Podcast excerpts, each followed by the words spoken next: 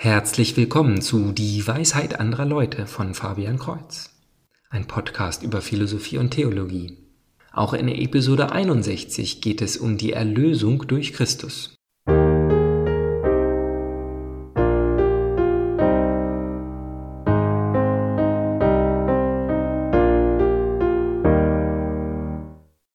Noch immer orientiere ich mich an einem Interview zwischen Albert Little, dem netten Katholiken, und Dr. Michael Barber vom Augustinus-Institut. Was in der letzten Episode gesagt wurde, haben sicher viele als ein erfülltes Leben im Glauben erkannt. Hingabe an Gottes Gnade, Gebet, Teilnahme an Sakramenten und daraus erwachsend gute Taten in Christus.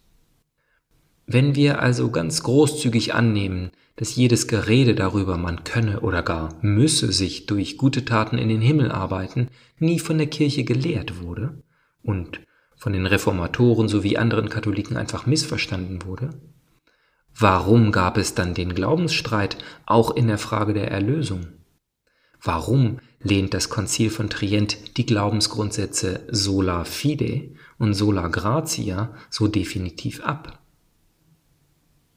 Dr. Michael Barber fährt so fort. Häufig in nicht-katholischem Kontext wird gesagt, sag einfach nur dieses Gebet, zum Beispiel, dass du Jesus Christus als Herrn anerkennst und in dein Herz einlädst, und du bist gerettet. Der Glaube alleine rettet, und diese Errettung geschieht im, in einem Moment des Lebens, in dem der Glaube erstarkt. Und ganz sicher gibt es viele Stellen in der Bibel, die darüber sprechen, dass die Errettung in einem Moment geschieht. Ihr seid gerettet worden, findet man mehrfach im Neuen Testament. Aber zunächst einmal verbinden Petrus und Paulus diesen Moment mit der Taufe.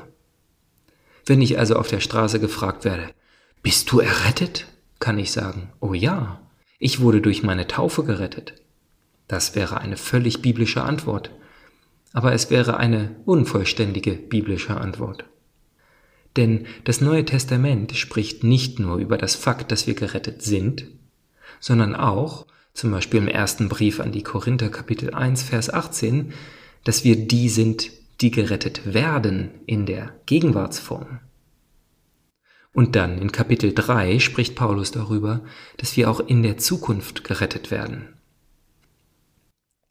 Der protestantische Gelehrte Alan Stanley schrieb ein Buch Die Errettung ist komplizierter als man denkt. Und dieses Buch ist für nicht-katholische Leserschaft geschrieben. Denn bei der Errettung geht es nicht darum, die Hölle zu vermeiden, in den Himmel zu kommen. Es geht darum, in das Leben des Vaters, des Sohnes und des Heiligen Geistes einzutauchen, wie der erste Brief des Johannes beschreibt. Das verwendete Wort ist hier Kommunion. Und dies wird in der Zukunft passieren, wenn wir gestorben sind. Aber wir wissen auch, dass die Erlösung jetzt gerade in unserem Leben geschieht. Wir sind berufen, Kinder Gottes zu werden. Warum ist Christus gekommen? Damit wir die Möglichkeit haben, Kinder Gottes zu werden. Jesus Christus ist der Sohn Gottes und wir sind durch ihn mit Gott vereint. Aber was tun denn Kinder, sie wachsen und werden groß. In der gegenwärtigen Erlösung geht es also darum, Reife zu erlangen. Einige Protestanten differenzieren noch zwischen der Rechtfertigung, also dem Moment der Erlösung, und der Heiligwerdung, aber da gibt es Unterschiede zwischen den verschiedenen Denominationen. Beide sind für die Errettung nötig und beide haben damit zu tun, Söhne und Töchter Gottes zu werden. Und deshalb ist auch die Lehre vom Fegefeuer so wichtig. Es geht nicht darum, dass ein Sünder eine zweite Chance bekommt, sondern dass wir am Ende des Lebens nicht ganz wie Christus geworden sind. Und dies sind nicht nur müßige Gedanken für gelangweilte Theologen. In seinem Buch hebt Dr. Barber hervor, dass, wenn man einen Schlüsselaspekt der Heilslehre falsch versteht, dann wird das Seelenleben ernsthaft beschädigt. Da gibt es zum Beispiel die, die glauben, dass Gott sie nicht mehr liebt, weil sie so sündig leben. Oder die, die glauben, sich durch einen frommen Lebensstil, also eigene Kraft, in den Himmel arbeiten zu müssen. Dagegen andere, dass keine Tat oder Aktion, die wir tun, letztlich einen Einfluss auf unser Heil haben kann. Einige meinen, dass es für die bereits ein für alle Mal Geretteten genug ist, von jetzt an nur noch der Todsünde aus dem Weg zu gehen. Oder gar, dass alle, die einen solchen Glaubensmoment nicht als Schock erlebt haben, vielleicht gar nicht wirklich gerettet sind und dass nichts, was sie tun, dies ändern kann. Nein, wir werden davor gerettet, nicht wie Christus zu sein, denn er ist der Weg und das Leben. An den Heiligen sehen wir, wie weit dieser Prozess schon auf der Erde reifen kann. Und sie zeigen uns durch ihre überwältigende Diversität, dass wir keine Angst haben müssen, unsere Persönlichkeit zu verlieren und alle langweilig gleichartig werden. Zusammenfassend. Der Haupteffekt der Erbsünde ist, dass wir alle, jeder Mensch dem Tod verfallen ist. Und mit noch so vielen guten Werken können wir uns das ewige Leben nicht erarbeiten und als verdientes Recht einfordern. Diese Erlösung ist ein Geschenk Gottes, das selbst dem schlimmsten Sünder angeboten ist. Tatsächlich freut sich Gott mehr, wenn ein Sünder das Geschenk der Erlösung annimmt, als wenn es eine ohnehin milde Person tut. Und diese Erlösung ist nicht nur ein Moment.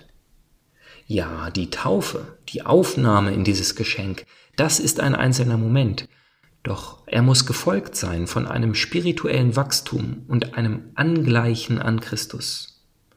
Das benötigt immer wieder unsere freiwillige Mitarbeit, unser Neuausrichten auf Christus, zum Beispiel indem wir uns Mühe geben, uns selbst zu verneinen und für andere da zu sein.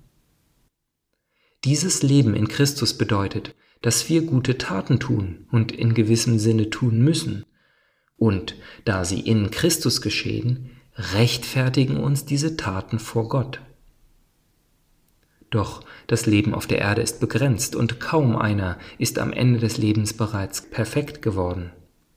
Dieser Rest vom alten Menschen wird mit dem Körper sterben und, und diesen Teil des Todes nennen wir das Fegefeuer. Die protestantischen Beschränkungen sola fide und sola gratia, dass alleine der Glaube zur Erlösung, alleine durch Gottes Gnade führt, ist fehlleitend. Guten Taten jeden positiven Wert abzusprechen, fühlt sich unnatürlich an und ist unbiblisch. Nehmen wir stattdessen prima gratia. Gott schenkt uns die Gnade zuerst, und diese erst ermöglicht es uns, in Christus zu leben und durch ihn Heilige zu werden, genau wie der Katechismus es sagt. Zum Abschluss möchte ich einen kurzen Absatz von C.S. Lewis zitieren aus dem Buch Pardon, ich bin Christ. Aber auch der beste Christ handelt nicht aus eigener Kraft. Er nährt und schützt nur ein Leben, das er nie aus eigenem Bemühen hätte erwerben können. Und das hat ganz praktische Konsequenzen. Solange natürliches Leben in unserem Körper wohnt, solange wird es seinen Teil dazu beitragen, dass der Organismus immer neu hergestellt wird. Ein Schnitt wird bis zu einem bestimmten Grad wieder heilen. Bei einem toten Körper ist das nicht möglich. Nicht, dass ein lebender Körper nie verletzt würde, aber er kann sich bis zu einem bestimmten Grad selbst wiederherstellen. Genauso ist auch der Christ nicht ein Mensch, der nie etwas falsch macht. Aber er hat die Fähigkeit zu bereuen, sich wieder aufzuraffen und nach jedem Stolpern neu zu beginnen. Denn das Leben Christi ist in ihm. Es stellt ihn wieder her und befähigt ihn, bis zu einem gewissen Grad, den freiwilligen Tod, den Christus erlitten hat, nachzuvollziehen. Dadurch unterscheidet sich der Christ von allen anderen Menschen, die versuchen gut zu sein. Sie hoffen, durch ihr Gutsein Gott zu gefallen, falls es ihn gibt. Oder, wenn sie meinen, es gäbe keinen Gott, so möchten sie zumindest bei anderen guten Menschen Anerkennung finden. Der Christ dagegen glaubt, dass alles Gute, das er tut, aus dem Leben Christi in seinem Inneren herrührt. Er glaubt nicht, dass Gott uns lieben will, weil wir so gut sind, sondern dass Gott uns gut machen will, weil er uns so liebt. So wie das Dach eines Treibhauses nicht die Sonnenstrahlen anzieht, weil es glitzert, sondern es glitzert, weil die Sonne darauf scheint. Also bis zum nächsten Mal, Gottes Segen.